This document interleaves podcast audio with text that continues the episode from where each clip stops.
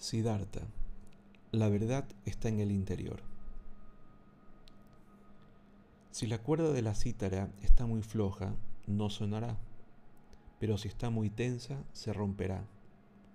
La cuerda de la cítara debe tener la tensión justa para que pueda dar música y armonía.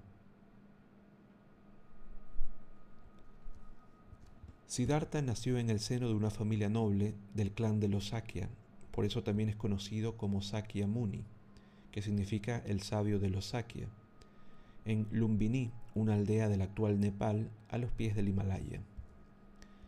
Al poco de nacer, su padre fue visitado por un brahman, quien profetizó que Siddhartha llegaría a ser un gran gobernante o un gran maestro religioso.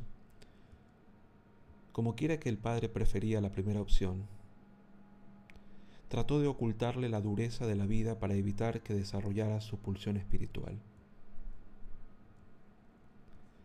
El príncipe Siddhartha Gautama vivió sus primeros 29 años encerrado en un palacio, rodeado de lujo y colmado de placeres, completamente aislado de la realidad.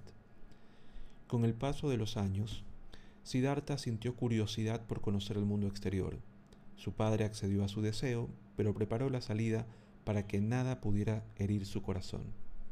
Fue en vano, pues tras el velo protector, Siddhartha pudo percibir por vez primera las distintas caras del sufrimiento.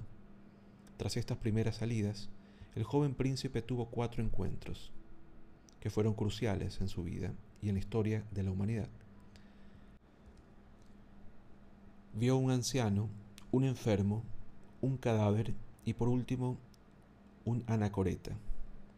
El descubrimiento de la vejez, la enfermedad y la muerte fue muy traumático para él. ¿Cómo era posible vivir en paz y felicidad si esto era lo que nos deparaba la vida? Siddhartha decidió iniciar una búsqueda personal para dar respuesta a esa pregunta y descubrir cómo hacer cesar el sufrimiento.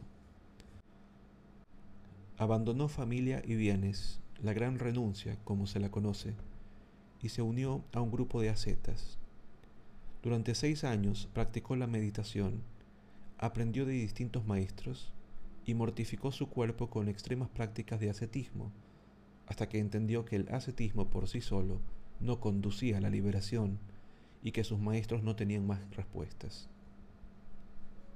Siddhartha decidió abandonar los dogmas y las fuentes externas de sabiduría y orientar la búsqueda hacia su propio interior. Descubrió la bondad del camino medio entre los extremos de la mortificación y la vida de placeres, y la moderación incrementó su energía y su lucidez. Entonces se sentó bajo una higuera con la voluntad de no levantarse hasta haber alcanzado la iluminación y hallado la solución al sufrimiento humano.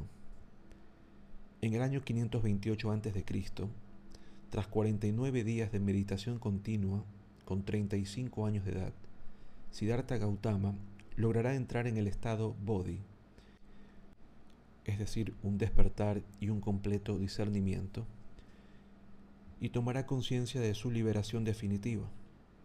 Según algunas tradiciones, este hecho ocurrió en el quinto mes del calendario lunar, mientras que según otras fue en el duodécimo mes. A partir de entonces, el hombre llamado al nacer Siddhartha Gautama sería conocido por sus seguidores como el Buda, el despierto o el iluminado. Siddhartha Gautama elaboró una religión sin Dios tras la decepción que sufrió al darse cuenta de que las divinidades existentes no eran capaces de acabar con el sufrimiento de la humanidad.